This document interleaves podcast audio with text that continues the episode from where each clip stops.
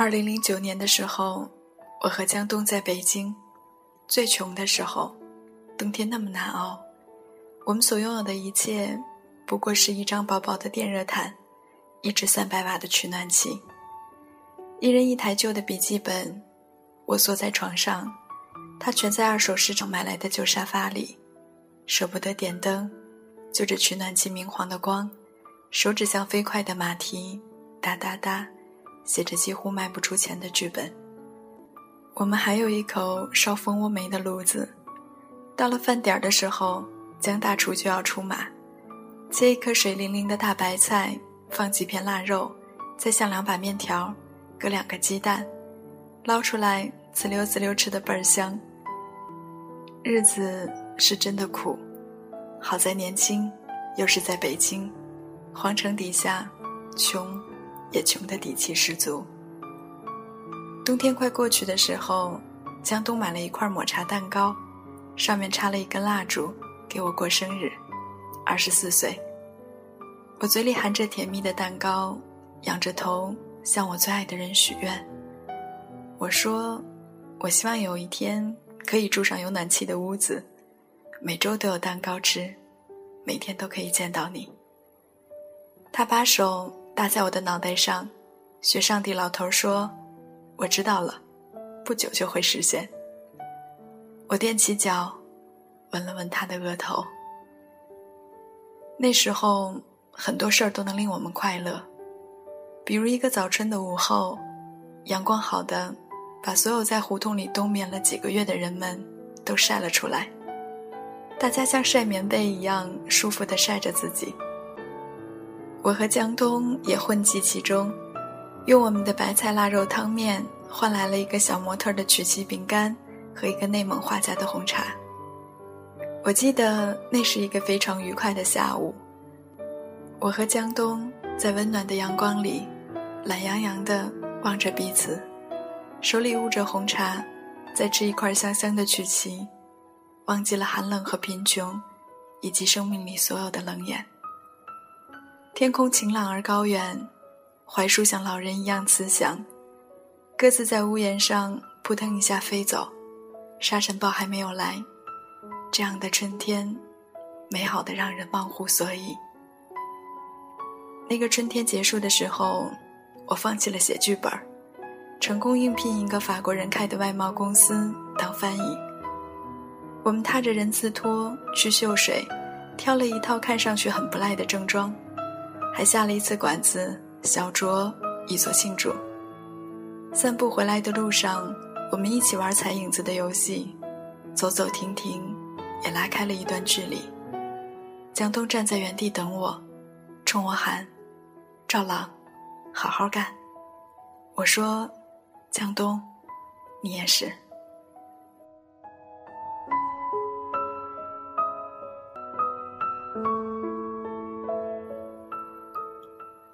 起初工作的那几个月，我们的生活温馨而井然有序。每天早晨，我都可以带一个江东连夜做好的便当去公司，穿戴整齐后，拎着高跟鞋再悄悄地折回来。江东还在睡觉，他会迷迷糊糊地亲我一下。下班回来，倒两班地铁，虽然饿得饥肠辘辘，可是，一推开门，就会有可口的饭菜等待着我。吃完晚饭，我们会在胡同里遛弯儿。江东和我讲一讲他新写的东西，我会说公司里的八卦作为交换。每个月，我们会去小剧场看几次话剧，在麦当劳吃一个巨无霸，然后睡眼惺忪地坐在末班的地铁上。我的脑袋不停地低下去，江东眼疾手快地捧住，把我抱在他的怀里睡。那时候，我们是那么的快乐，快乐的在二零一零年的冬天，搬进了一间有暖气的一居室里。虽然房子有些年头，交通也更加不便，但是有暖气就弥补了一切。那些冷得滴水成冰的夜晚里，我头枕在江东的腿上，听着暖气管里咕噜咕噜的水声，好像炉子上一锅煮的奶白奶白的鲫鱼汤。我问江东：“我们什么时候结婚。他把一颗珍贵的、用热水泡过的草莓塞进我的嘴里，很快，很快。我的工作很受法国老板的赏识，他给我加了一次薪水，理所当然，我工作重了很多，不仅做翻译，还兼职了一部分接单员的活儿。为此，我不得不一次次加班，舍不得出去吃晚饭，只是去全家买一个半价的便当，加热一下，应付了事。江东还是很不顺利，搜肠刮肚写出来的剧本儿。依然没有人要。为了贴补家用，他不得不去接一些他不喜欢的活儿，比如为一个成功的商人写一些歌功颂德的采访稿，或是写一些惊悚诡异、毫无逻辑可言的悬疑小说。像旧时孤自买酒的落魄文人，这样的现状令他焦虑而无望。我也是在无数次争吵、分手、复合。互相折磨以后，才恍然想到，那些我疲于工作赚钱不在家的白天和夜晚，江东一个人，在空落落的家里，他是如何度过那些暗淡的时光？就像他后来说的：“赵朗，你一个人跑得太远了，你总说我们分手是因为钱，总有一天你会明白，根本不是这样的。”二零零九年的时候。我们最穷，却是最最快乐。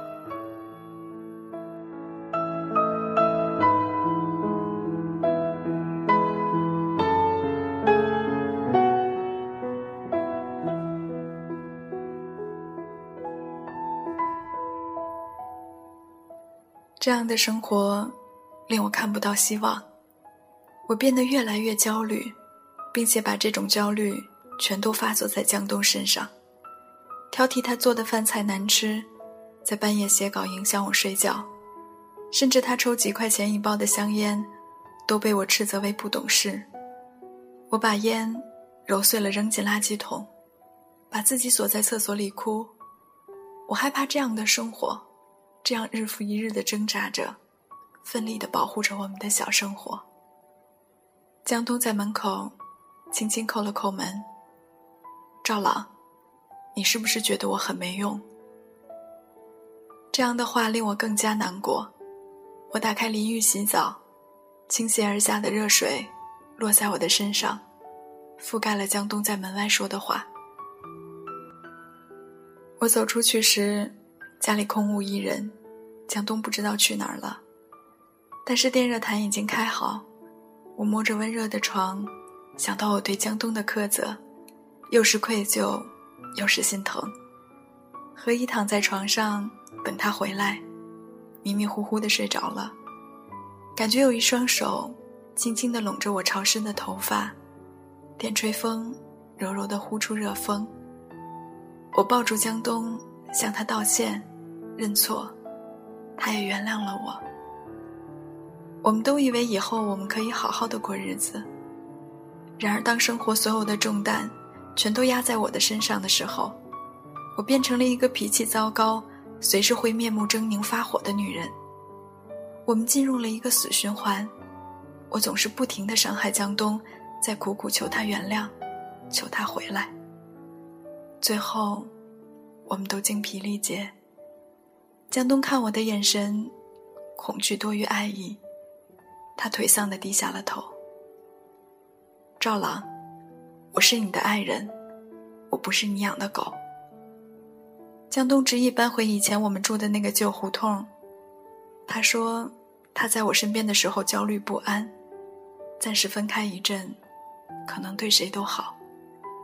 赵郎，也是在让你想明白，你是真的爱我，还是只是习惯了和我在一起。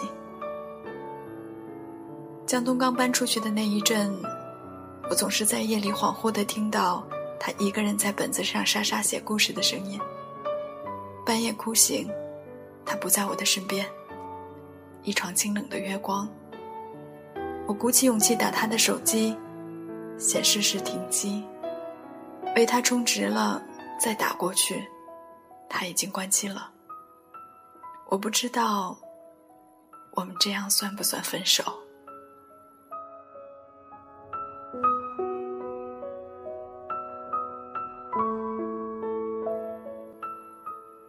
我的法国老板吕比安请我们员工聚餐，在新开的日本料理自助。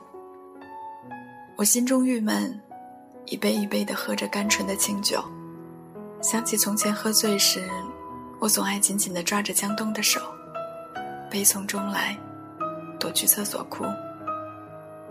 出来的时候，吕比安正好在门口，扶了我一把，送我进包厢前。他凑在我的耳边用法语说：“你今天穿 bra 了吗？如果没有的话，你的胸型可真美。”我面红耳赤，又不敢当场发作，坐回人群中，只能任由胸口一团怒火不停的烧，又是委屈，又是害怕。手紧紧握着手机，打给江东，他挂掉了我的电话。散了场。我打车去找江东，深夜走在那条逼仄的小巷里，所有前尘往事一幕一幕的在眼前淡入又淡出。我以前给江东做过一个心理测验：一串葡萄你怎么吃？是先吃最甜的，还是先吃最酸的？江东选择后者，而我选择了前者，所以江东有希望，我只拥有回忆。而回忆，是无济于事的。江东不在家，我在门口坐着等了他很久，直到凌晨三点。那些期待、失落、绝望的心情，都一点一点的蒸发干净了。我也终于承认，我和江东，就像是被命运偶然捡进同一个口袋里的两颗石子，后来走散了。就再也没有那样的运气，回到同一个口袋。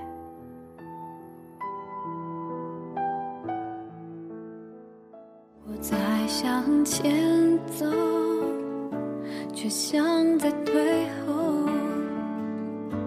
我在用想念狂欢寂寞。越快乐就越失落。爱将我们高高举起。以后再让心学会坠落怀念着宽阔的天空虽然那里稀薄。我努力想起你，笑着哭泣，让自己深爱你，再学会放弃。我不想忘记你，就算可以，我宁可记得所有伤心。我努力想起你。哭也没关系，用祝福和感激，勇敢失去，你 ti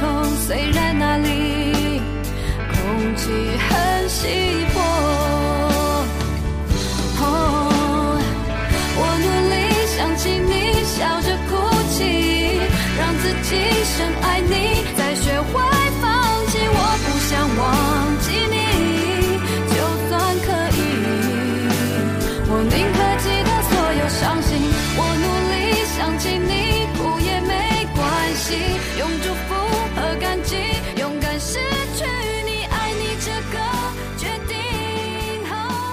虽然坚信我不说对不起。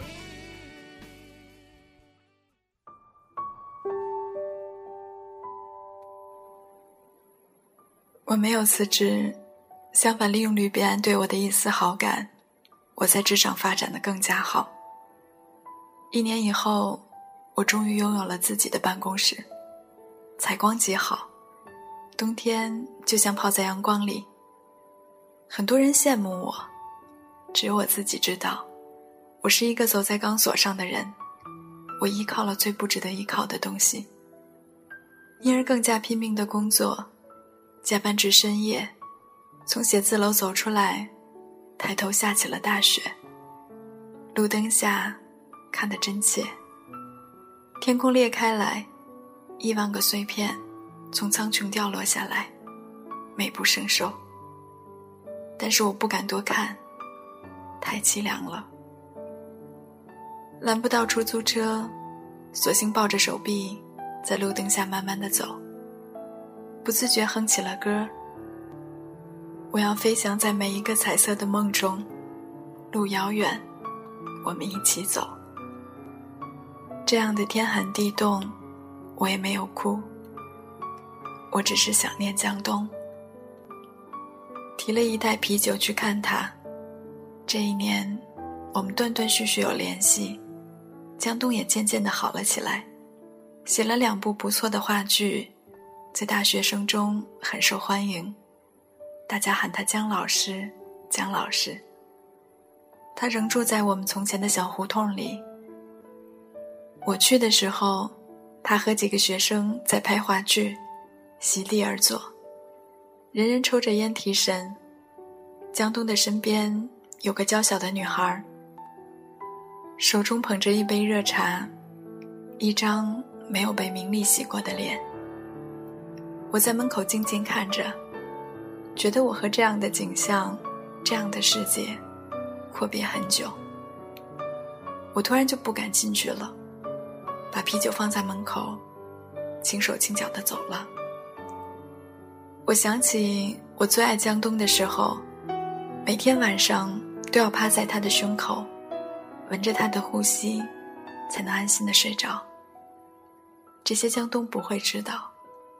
就像我也不知道，在那些吵得面红耳赤的夜晚，他总会在我睡着以后抱一抱我，说他爱我。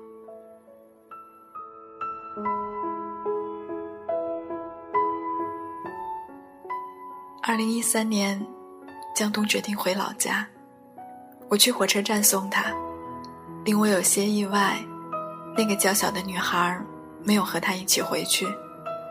我没有问，因为已经没有资格再问出口，只能似旧日好友一样慎重的抱一抱他。他问我：“赵朗，你想一起回去吗？”我摇了摇头。我不是从前的赵朗了。结束还是原谅？爱永远搁在远方。眼神不会说话，只有泪光。你给过希望，怎么能忘？是你填满温暖，让梦想有了翅膀。教我如何控制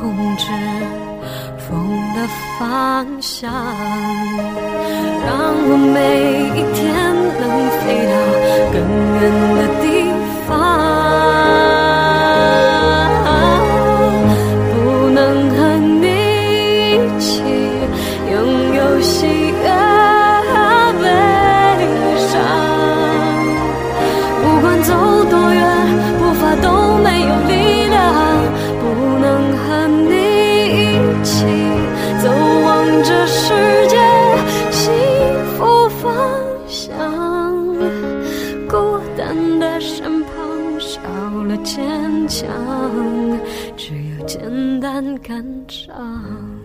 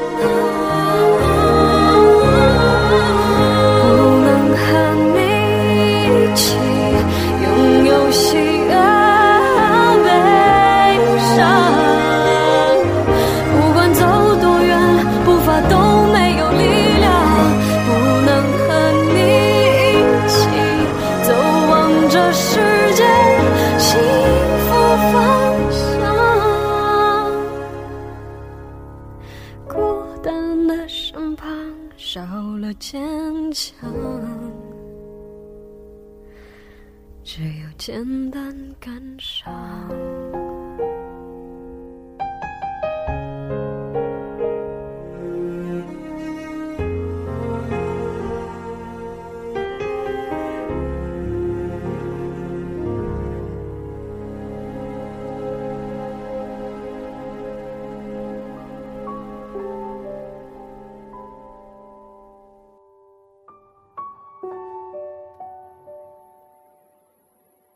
离开北京以后，我突然觉得这座城市空了。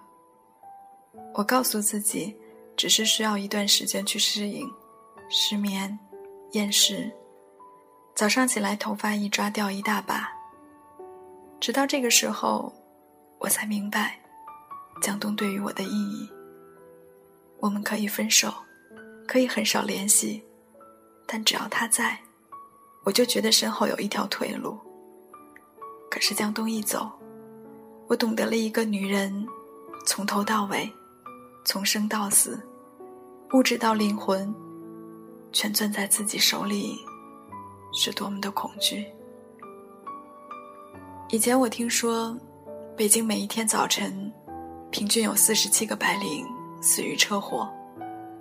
他们打扮的光鲜亮丽，匆匆走出家门，砰一声，就烟消云散了。然后有一天清晨，我就站在街头，亲眼目睹了这一场车祸。那个女生跑得比我快一步，为了和我抢同一辆出租车，就在几秒间，被对面开过来的一辆车撞飞出几米远，血渐渐漫出来，场面惊骇。他竟是替我踏上了死途，我站在烈日下，心有余悸。害怕、惊恐到极点，喘不上气来。我突然感到了生命的荒谬感，它像一根钢针，戳穿了我。我坐在路旁许久许久，然后没有再去公司，而是直接掉头去了车站。我决定去找江东，搭火车，再换长途车。后半夜起了台风，风在车厢里。灌进来，又灌出去，气势汹汹。我一直紧紧握着双手，浑身僵硬的像一尊石像。你们热衷看电影的话，知道出现这一幕千山万水，压着全部身家奔赴的场面之后，大抵跟着意外。是的，不过现实安稳，谁都没有死。只是对江东来说，我就是一个不速之客，打破了他和那个站在他身边、捧着一杯热茶的女孩的平静生活。我差一丁点儿就死了，劫后余生的第一个念头就是要来找你。这句话到嘴边儿，硬是被我吞了下去。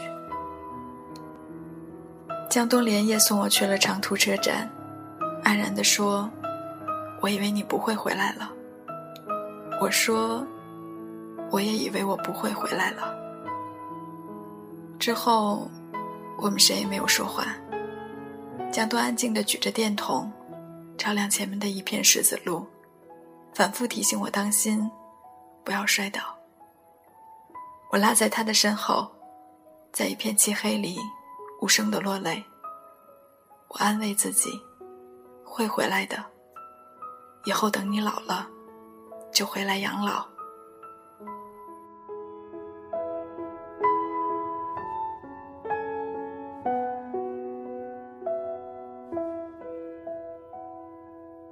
你眼睛会笑，完成一条桥。终点却是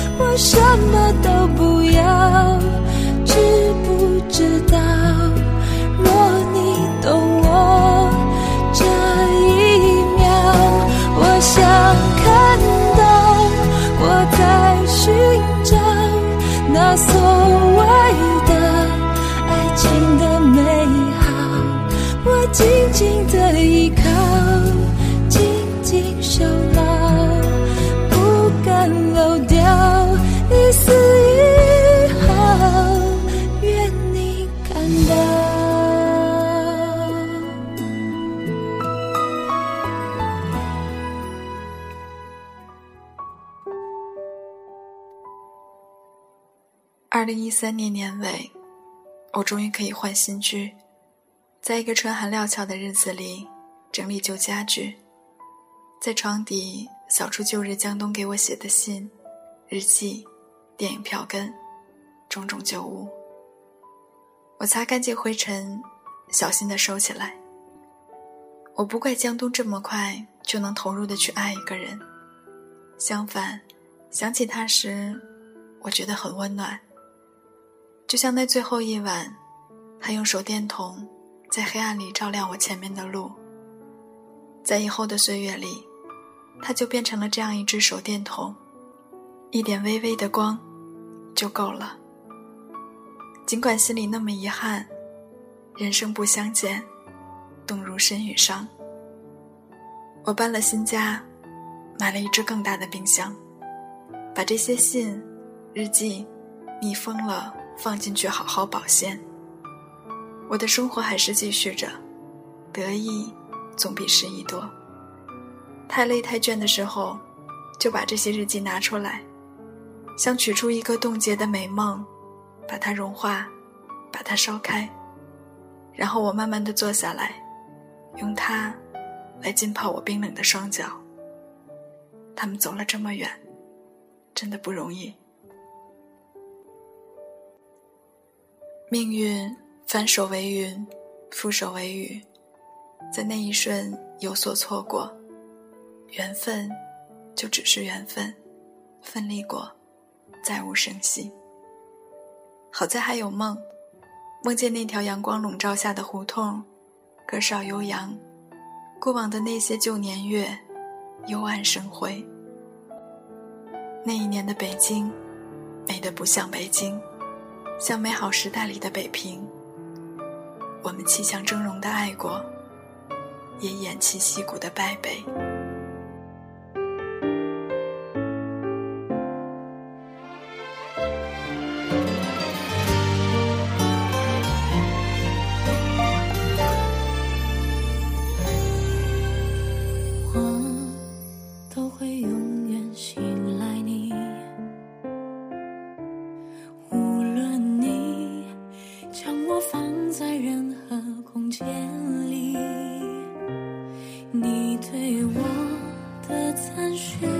是我最大的幸福？可是你要我怎样忘记你留给我？